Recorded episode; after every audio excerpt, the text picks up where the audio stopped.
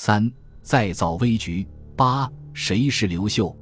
史建国天凤元年，公元十四年，南阳郡冲陵白水乡，刘氏皇族的后裔刘秀正在勤勤恳恳地务农。他今年十九岁，在家族里被公认为忠厚内向。他的兄长刘演任侠仗义，是社会青年，常常嘲笑刘秀热衷务农。刘秀热爱务农，除了他性格上温厚安定的原因。主要还是社会相对安定，有踏踏实实务农的条件。这是新朝建立的第六年，几年来朝廷大张旗鼓地搞了许多改制，设王田、禁奴婢、搞六管，特别是钱币改来改去，令大家倍觉不便。好在王田制已经在前两年取消，六管虽然加重了务农的负担，但还在可以忍受的范围内。最令人恼火的钱币也在今年改得简单易用多了。这几天，朝廷新发行的货权刚开始流通，本地人就纷纷说这个钱特别好，简直是给白水乡铸造的呢。刘秀也拿着一枚仔细看，这钱和以前汉朝的五铢钱很像，重量和形制都差不多，只是上面的字变了。确实，这货权二字怎么看都像是白水真人四个字。货的篆书从右到左，好像真人；权的篆书从上到下，好像白水。刘秀笃信谶语，虽然说不清楚白水真人有何寓意，但对这款新钱很是喜欢。刘秀小时候父母去世，一直是当过萧县令的叔父刘良照顾他。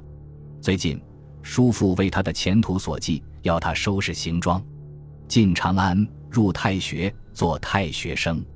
当今天子最重儒学，将来要想入仕，非通经不可。刘秀也很希望出去看看。以前他去过的大城市主要是新野，对新野最有名的美女殷丽华心向往之。但倘若一直务农，娶殷丽华是绝无可能的。从白水乡到长安城，从田间地头到太学，刘秀的视野大为开拓，也渐渐发现自己并不仅有务农的才能。他交际能力强，很快融入长安的老乡会，和南阳的上层人士关系密切。请他们下榻在自己上官里的住处，了解信息，不懂就问。他头脑也很灵活，和同居的舍友凑钱买驴，租给别人赚钱交学费。他为人诚实厚道。有次去见老乡同学朱佑，朱佑刚好要去上课，刘秀竟然一直等到他回来，并没有觉得自己被冒犯。诸如此类，他的人生理想也因此有了变化。一天。他在大街上看到负责京城治安的执金吾出行，仪仗威严，就去围观，发出一句很有名的感慨：“使唤当作执金吾，娶妻当得阴丽华。”且不提刘秀此时的志向，就是当一个中级公务员，娶个老家的美女，而不是什么大明星。关键是这句话透露出，即使在史建国天凤年间，新朝的天下，特别是关内，还是比较稳定甚至热闹的。当然，二十出头。身处京师，又是太学生，正是最关心国家大事的年龄。刘秀对朝廷政策兴趣浓厚，对社会问题也有比在家乡更切身的认识。在朋友同学里，就像一个业余评论员，朝政每下必先闻之，据为同舌解说，就是总能第一时间知道朝廷的新消息，还为同学舍友分析解说。江湖上早就传言着韦书赤符符里的一句话：“刘秀发兵补不到，四夷云吉龙斗也，四七之际火为主。”刘秀的朋友说：“这说的是新朝的国师刘秀吧？”如前所述，新朝的国师刘秀就是刘歆，他是在汉哀帝刘歆即位时出于避讳改名为刘秀的。不成想这条谶言流传甚广，连南阳的微末宗室刘秀也听说了。刘秀就开玩笑说：“咋就知道说的不是我呢？”引起哄堂大笑。史建国天凤四年（公元十七年），朝廷重申六管之令，监督和惩罚措施更严更重，触犯的人有可能被判死罪，很多人逃亡以躲避惩处。关东和荆州都出现了盗贼，在关东会稽一带出现了瓜田一叛乱，从瓜田两字看，应是逃亡的农民。琅琊郡出现一支由吕母带领的叛军，吕母原是当地富户，因儿子被陷在冤杀，吕母散尽家财购买兵器，招募亡命，以图报复。这种事在汉朝很常见，与六管本没有直接关系。但与以往不同的是，竟然有百余人投奔吕母，而且不是以前那类游侠歹徒，而是逃亡的贫穷少年。吕母于是自称将军，带领这些人攻进县治所，杀掉县宰，割下首级，祭奠儿子，大仇的报。这么大的动静，已经不是一般的复仇行为，和叛乱几乎没有区别。吕母干脆带着这些人继续亡命，逐渐聚起万人之多。王莽派使者去安抚，回来之后，一位使者禀报称：“这些盗贼匪患赦免了也没有意义，我们一走，他们又聚。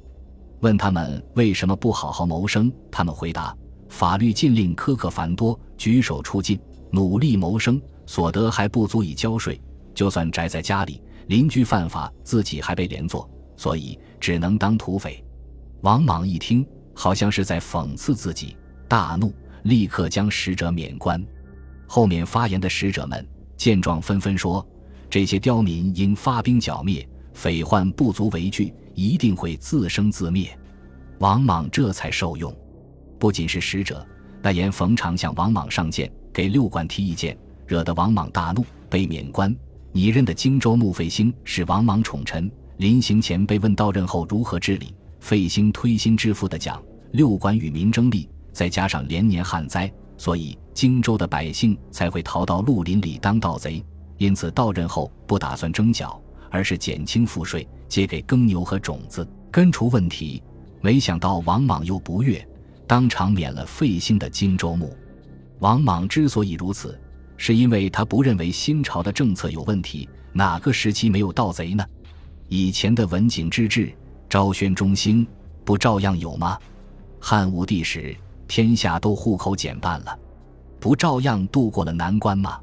这些朝堂之上的事情，太学里的刘秀不一定都清楚，但他应该能看见、听说和感知到。史建国天凤年间的最后一两年，天下特别是关东地区。连年出现大面积旱灾和蝗灾，这直接导致了严重的饥荒，粮食价格飞涨，一壶粟米能卖到一斤黄金。在不发达的古代，就算是丰年，普通人也未必每天都能吃上饭，更别说吃饱。因此，每逢天灾，脆弱的社会结构最需要的是安抚和救助。但如今四方边境的战士仍然从内地吸走人力物力。六管和征税的影响也超出了工商部门，边境的流民流落到饥荒的内地，内地的饥民正在躲避征税和连坐，于是一并沦为笑聚山林的盗贼匪患。而此时，原本可以采取应对措施的官僚行政系统，恰好正在改制，郡县在改名和划界，俸禄纷扰未定，也就没有发挥足够的作用。基层官吏有些自己都快过不下去了。这样的状况持续到史建国帝皇年间，终于达到不可收拾的地步。富者不得自保，贫者无以自存。战斗死亡，原边四夷所系鲁，献罪，饥疫，人相食，急莽喂猪，而天下户口减半矣。这是汉武帝之后再一次出现户口减半的严重状况。当然，户口减半并不是说天下死了一半人口。这其中包括逃亡和服刑人员。汉武帝时期的户口减半，与大规模的对匈奴战争有关，但新朝在战斗中死亡和被俘虏的情况只是一部分，因法令苛刻而获罪、饿死、病死以及大量逃亡才是主要原因。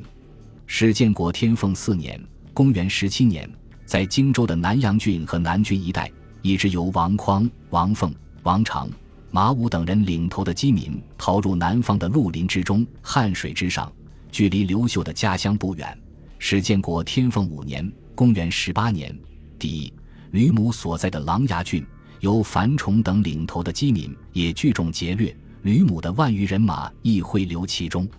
这两支盗贼，分别就是日后著名的绿林兵和赤眉军。但现在，他们还和其他地区的流民一样。尚没有掀起巨大的波澜，只在地方郡县的视野里。大概就在此时，刘秀返回了故乡。对于天下的种种变化，他还会继续观察、体悟。在故乡已经二十五六岁的刘秀，沉稳的性格和游学长安的经历，给他的另一位叔父刘长留下了很深的印象。刘长委托刘秀到长安帮他打个官司。刘长是汉朝时候的冲陵侯，狄义的兄长翟轩的亲家。汉末曾被牵连进狄义的叛乱，所幸后来他态度好，被王莽树为拥护他的典型。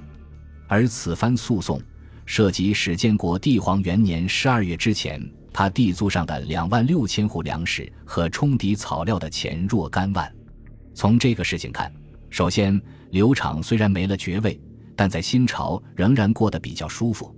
其次，直到史建国帝皇元年，冲陵一带仍然比较稳定。没有受到关东的影响和绿林的冲击。再次选择刘秀帮他打官司，除了刘秀踏实能干、熟悉长安，关键是看不出他有造反的想法。刘秀再次奔赴长安，拜谒时任大司马严尤。当时一同去的还有宛城的一个人。据说严尤接待他们二人时，注意到刘秀美须眉，长得帅，因此只和刘秀一个人说话。刘秀给了严尤很深的印象。用不了几年，他俩将会在战场上再见。本集播放完毕，感谢您的收听，喜欢请订阅加关注，主页有更多精彩内容。